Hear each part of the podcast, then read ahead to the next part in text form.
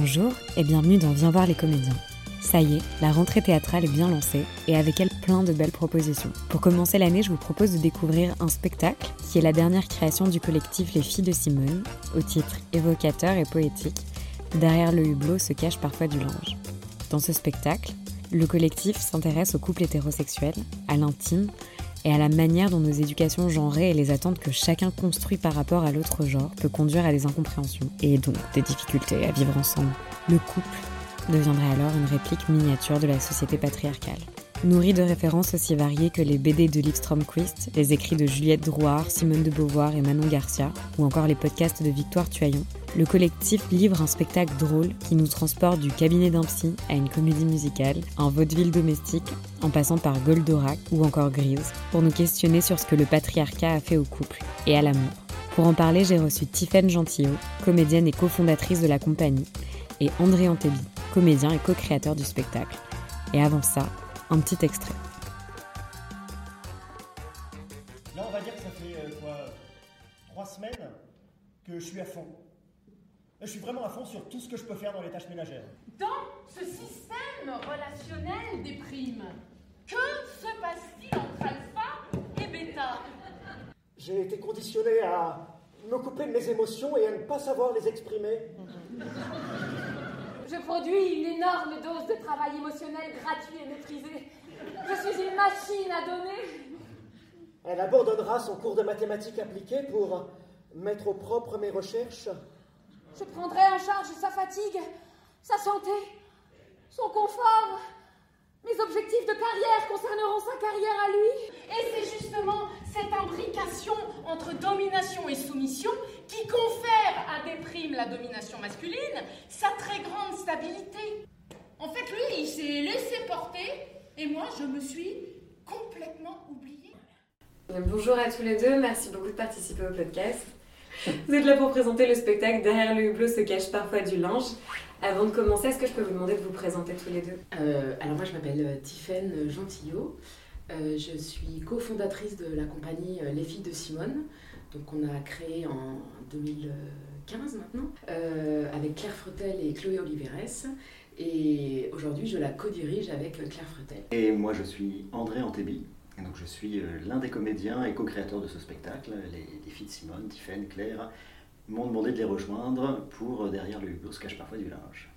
Et du coup, est-ce que vous pouvez nous parler euh, plus précisément du travail de, du collectif, la compagnie Les Filles de Simone? Alors, euh, en fait, nous, on a créé la compagnie vraiment en lien avec une expérience personnelle dont on voulait faire du théâtre, qui était le fait de devenir mère.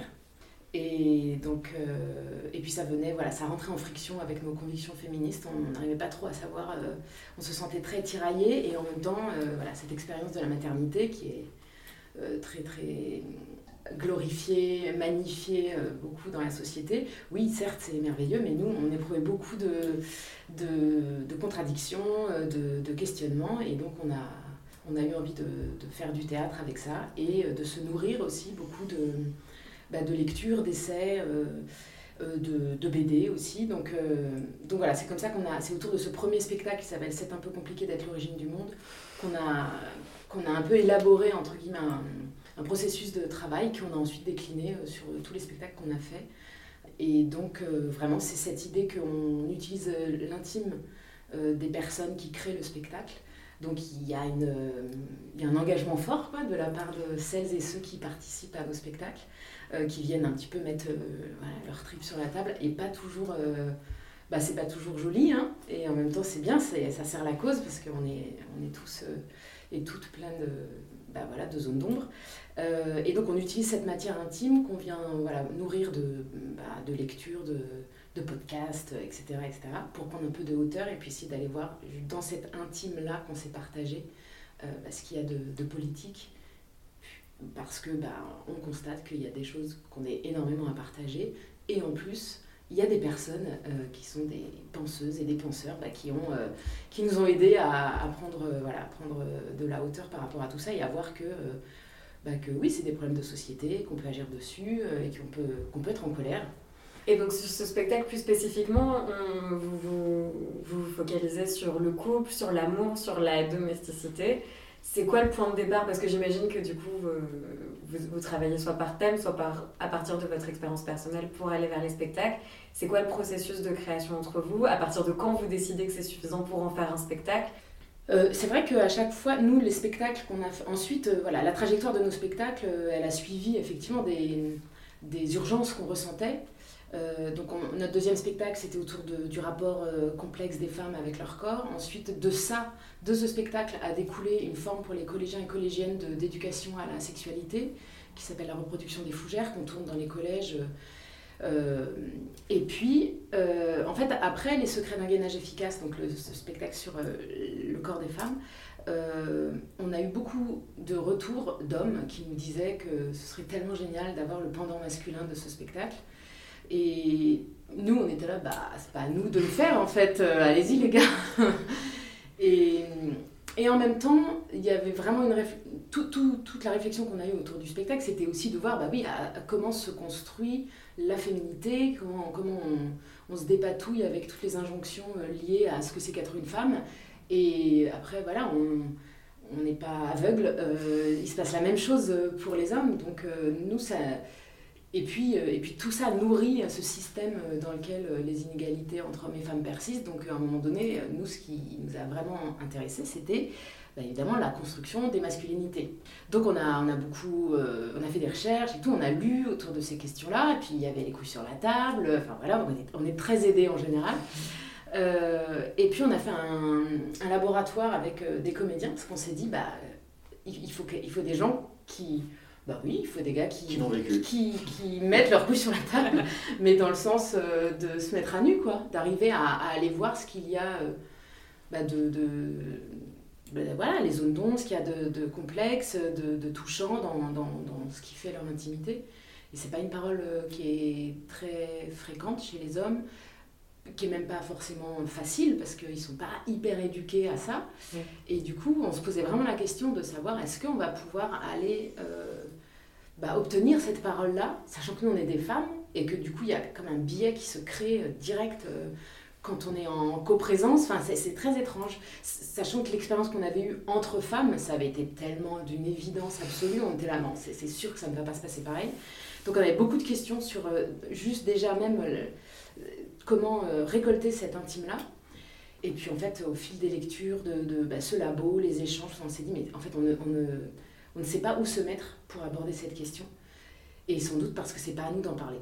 Voilà, c'est tout. Et donc, c'est comme ça qu'on a bifurqué vers euh, bah, la plus petite zone de friction entre euh, comment on se construit en tant que femme, comment on se construit en tant qu'homme, et puis bah, à quel endroit on se rencontre et où, euh, et où ça frictionne et que c'est compliqué et que, et que ça reproduit en tout petit ce qu'on voit dans la société, et en tout petit, non, pas forcément en plus. Et donc, c'est comme ça qu'on s'est recentré sur le couple hétérosexuel. Et puis peut-être que aussi par ailleurs, parce que dans nos vies, euh, on y est confronté euh, et euh, on avait pas mal de choses à, à, en dire et on avait envie de se questionner voilà, là-dessus. Et du coup, bah, je me permets, à quel moment vous arrivez dans le projet, comment se passe le début de création? Et comment justement se passe cet échange entre le collectif en plus qui doit avoir, j'imagine, déjà une identité forte et un corpus commun et vous, votre arrivée eh ben, déjà, mon arrivée, elle arrive dans le labo dont, dont parlait Tiffany, le labo sur les masculinités. Donc là, on est vraiment plusieurs à parler de, à parler de nous. Donc ça, ça, nous, ça nous pose les règles du jeu de travail. C'est voilà, on va faire un labo. Euh, est-ce que tu es OK pour le faire? Voilà, euh, voilà comment on va bosser. Ce qu'on attend. Voilà, ce qu'on attend, c'est euh, une impudeur totale dans, dans ouais, tout ce qu'il peut y avoir de, de honteux dans les choses, voilà, les petites choses que tu caches, les petites choses comme ça. Et c'est très, c'est très déconcertant au départ, en même temps très amusant aussi de, ouais, de se réunir en groupe de parole en fait, mais en, groupe de parole où on sait que possiblement tout ce qu'on dit est peut-être gravé pour euh, faire partie d'un, d'une, pièce qui, sera jouée. Moi à l'époque non, parce que le, labo, c'était vraiment un endroit de recherche. Donc ça aussi, c'était euh, une entrée en matière assez, euh, assez, assez chouette parce que voilà, on, est tous là, on recherche. Et évidemment, tous les hommes qui étaient là dans ce labo étaient intéressés par cette thématique-là de, recherche. Donc voilà, c'était aussi un, choix. Et puis ensuite, le projet sur, sur le couple, voilà, on va continuer sur le, ce travail sur l'intimité, ce travail sur la sur voilà, le, fait de creuser en soi tout ce qu'il peut y avoir de, ouais, de, de, secret dans, sur ce thème-là. Et, et ça s'est fait, j'ai l'impression, assez, euh, en tout cas de, mon point de vue, qui entrait dans, dans, le groupe assez facilement, parce que j'avais une sorte de... Déjà, j'étais très très très heureux de, travailler avec les Simone que je connaissais par ailleurs, et euh, dont j'avais vu les spectacles, et voilà, j'adorais ça, j'avais une très grande confiance en elle.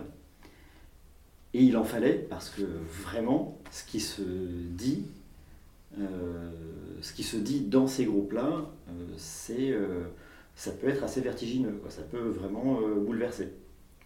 Et la, confiance qu'il y avait, c'était aussi sur le contrat que voilà, tout ce qui allait être révélé par moi entre nous ne serait pas nécessairement, enfin, serait mâché, réécrit, malaxé, transformé.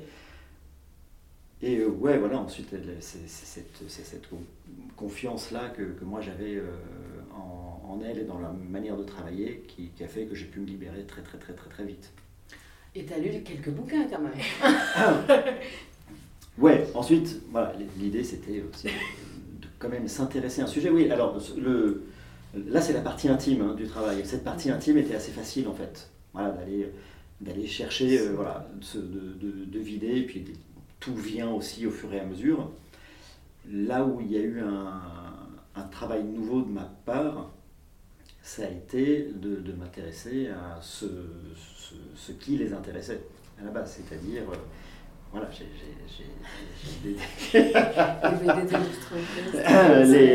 découvert les Stromquist, j'ai découvert euh, Titu Lecoq, j'ai découvert.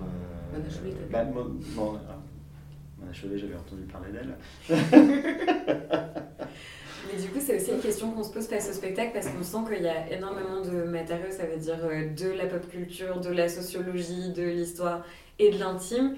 Et c'est quoi le, plus difficile dans la création du spectacle entre tous ces éléments qui sont à la fois euh, plutôt euh, ce qu'on va dire des arguments d'autorité, on veut vraiment contextualiser, faire de la pédagogie, apporter du contexte pour des gens qui ne sont pas forcément familiers des sujets. Et les moments où on a aussi envie d'amener justement de la matière plus subjective, qui est plus de l'ordre de l'expérience, Comment est-ce que vous faites pour trouver votre équilibre là-dedans? Nous, ce qui nous intéresse vraiment dans la matière euh, intime, c'est comment elle, résonne avec, euh, ou comment la culture pop résonne dedans, comment euh, le théorique l'éclaire, ou comment parfois on lit, on lit beaucoup, mais après on va pas faire des, c'est pas des spectacles didactiques, on a, c'est surtout, on sait que ça c'est notre écueil possible, et donc on essaye toujours de trouver euh, par la théâtralité, comment euh, faire vriller ce, côté didactique. Non, mais que, et que ce soit. Euh, et que ça s'impose, quoi. Enfin, que ce soit à la fois drôle, émouvant, et en même temps que ça fasse réfléchir. Donc, ce qu'on va souvent. Ce qu'on va faire, c'est en général, c'est qu'il y a des points très importants qu'on repère d'un point de vue théorique. Quoi. On se dit ça, ça c'est déterminant, ça c'est hyper euh, c'est hyper important, etc. Et en fait, très souvent, on arrive à, à voir euh, à quel endroit bah, l'intime se croise avec ça. Et donc, on va avoir des situations euh, de vie concrètes dans lesquelles se joue cet élément théorique. Enfin, je sais pas si c'est très on, a, on a eu aussi des. on, sait, voilà, théoriquement, ça a été écrit que la pop culture Façonne, nous a, a, façonné nos identités, nous a enfermés là-dedans, etc. Mais plutôt que de retranscrire quelque chose de théorique là-dessus, la question qu'on s'est posée, on a eu des séances de travail, c'est ok, alors pour toi, en quoi? Pour toi, qu'est-ce qui, toi, dans ton enfance, t'a construit, t'a a fait ce que tu es devenu aujourd'hui? Qu'est-ce qui alors? C'est là que sont, ont émergé des, des, références, qu'on a ensuite dépliées, théâtralisées. Euh, voilà, vraiment, oui, c'est vraiment déplier ça jusqu'à ce qu'on touche à quelque chose de, de théâtral on, cherche à être populaire et, à, et, pour nous c'est pas un gros mot quoi c'est vraiment c'est pour ça qu'on met toujours de l'humour parce que de toute façon on n'a pas quoi faire autrement mais parce que euh, parce que bah oui on a pour nous, c'est à ça que sert le théâtre, quoi. C'est à partager. Donc si on. J'ai l'impression qu'il y a ce pari aussi qui, qui, est fait, et puis cette conviction que tout ce qui sera intime, mais profondément sincère et intime, devient universel. devient universel, sera politique et résonnera. Et, c'est plus l'intime qu'on va, enfin, qui va se croiser avec le théorique à un moment, mais c'est plus l'intime qui va ressortir et qui permet cette identification, qui, enfin, mm-hmm. du, public. Il y a une vraie identification euh, à certains moments. Hein, voilà, chacun choisit son, son, mm-hmm. moment, mais, mais c'est plus dans cette, euh, dans cette sincérité-là dans le processus que ça se joue, plus que réfléchir à est-ce que ça, ça parle ou est-ce que ça, ça parle. Et sur, sur le fait de traiter ces thématiques-là, qu'est-ce qui est le plus difficile selon vous euh, quand on sait justement que voilà, c'est des sujets en plus qui sont très euh, chargés émotionnellement, j'ai envie de dire. Enfin, on sait que chaque, les mots euh, font énormément réagir, que tel sujet, les gens vont se braquer. Moi, quelque chose qui m'a marqué au début du spectacle, c'est que vous dites ah non mais c'est pas contre les hommes c'est on parce qu'on sait que c'est le premier truc qui revient quand on a des thématiques féministes qui sont qui sont portées sur scène et du coup, quand vous écrivez les spectacles, selon vous, c'est quoi les moments les plus difficiles justement pour se dire euh, euh, là, c'est sensible pour nous, ça, on n'a pas envie de le faire, là, on a peur d'être mal compris. Enfin, c'est quoi vos points Alors, pas, si je peux. moi, le, truc qui a été très difficile. Oui, il est. il fait attention. Non, Vas-y André, non, pour, moi, pour, moi, ce qui été extrêmement difficile, c'était de, de, de, traiter de la, de la, violence et du féminicide. Enfin, le, le, le c'est tellement. Euh, on a essayé plein de trucs. Et à chaque fois, on trouvait ça euh, obscène, petit. Mm-hmm. Euh, Esthétisant, anecdotique. anecdotique, machin. Alors que, bon, encore une fois, ce sont des choses dont on parle parce que ça fait partie de l'intime qu'on a pu rapporter aussi à un moment. C'est pas, on s'est pas dit bon, on fait, on fait un spectacle sur le couple et sur le couple hétérosexuel, donc il faut parler de la, il faut parler de la violence et de, et plus précisément du féminicide. C'est aussi voilà quelque chose qui vient de, de nous. Et tout ce qu'on a pu faire pendant très longtemps n'était pas à la hauteur de ce que, de ce que cela représente. Donc voilà, moi c'est voilà, c'est pour ça, ça a été un point de... ça a été un point très difficile à représenter, pas tant dans euh, oulala comment le public va le recevoir, mm. c'était pas ça, c'était vraiment par rapport à vos attentes nous de se dire non mais on peut pas réduire, euh, on peut pas réduire cette thématique-là. On peut pas la, l'anecdotiser. Bah, c'est pas possible. Ça, ça a été dur. Du coup, on a pris Shakespeare. Du coup, dit, bon, bah voilà, hein, tant qu'à faire. Euh, on a bah, pris théâtre. Et pour, c'est le théâtre qui en parle. Et, pour deux raisons. C'est-à-dire que, bon, bah. voilà, Shakespeare l'a fait, bon bah voilà, on va peut-être pas, peut pas, c'est pas grave, on passe notre tour. Mais surtout, c'est parce que c'est, bah, oui, Shakespeare l'a fait, et tranquille, on est tous abreuvés de, ce type de référence depuis toujours. Et en fait, on, enfin, la littérature est bourrée de, de féminicide. Et ça passe crème. Et donc ça, c'est à cet endroit-là que c'est venu, venu résoudre quelque chose pour nous.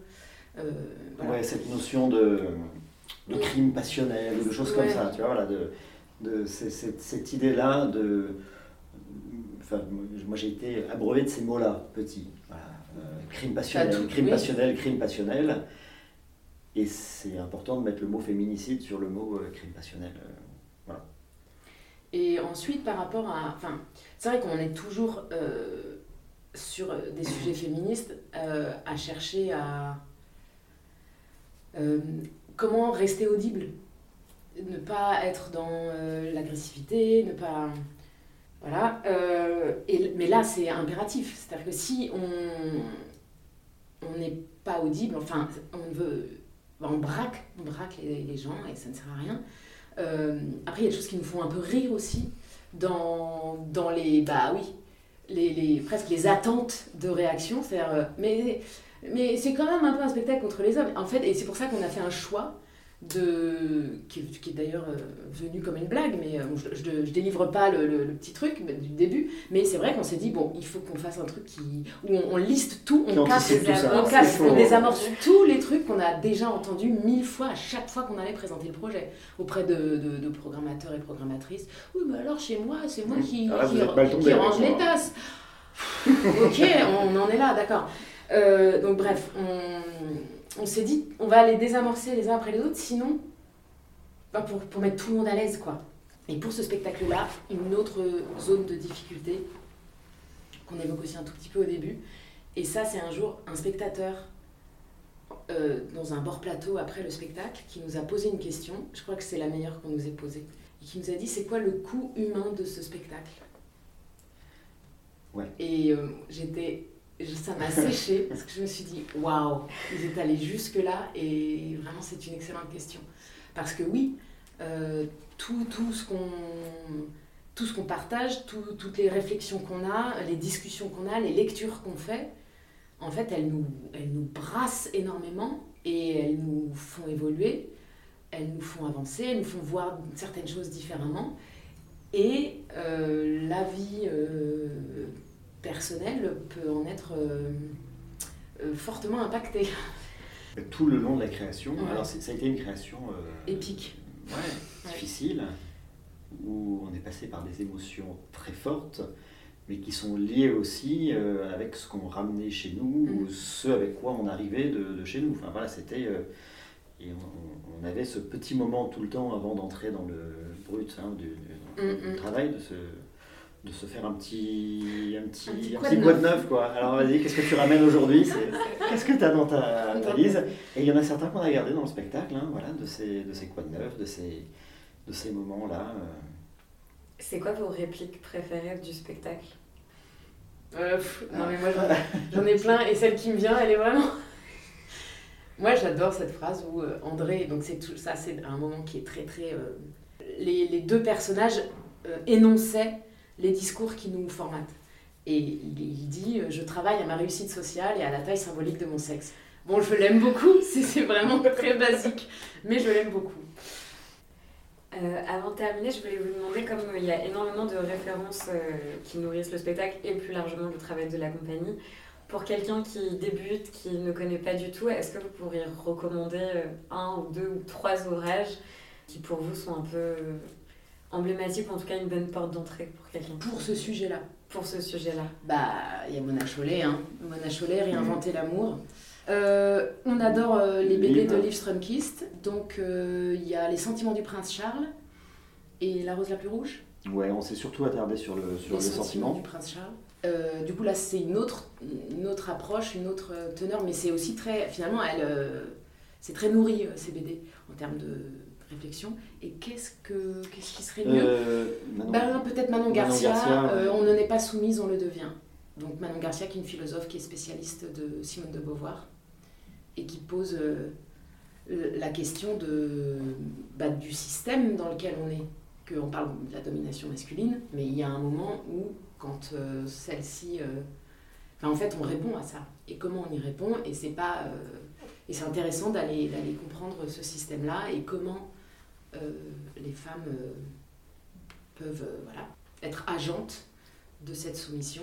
Et du coup, de se reconnaître agente, ça fait qu'on peut potentiellement peut-être essayer de d'en sortir. Et est-ce que vous pouvez nous redonner les dates euh, auxquelles vous jouez à Paris en ce moment? Eh ben, on joue du 14 septembre, donc euh, depuis hier, jusqu'au 30 septembre. On joue à 20h du lundi au vendredi et à 18h le samedi. au théâtre Au théâtre 13, bibliothèque. J'espère que l'épisode vous a plu et vous aura donné envie de découvrir le spectacle et plus largement le travail du collectif Les Filles de Simone. Pour plus d'informations, rendez-vous sur le site du Théâtre 13 et la page du podcast Viens voir les comédiens. Vous trouverez aussi un certain nombre des références utilisées dans la construction du spectacle en légende de cet épisode. Merci pour votre écoute et à très vite.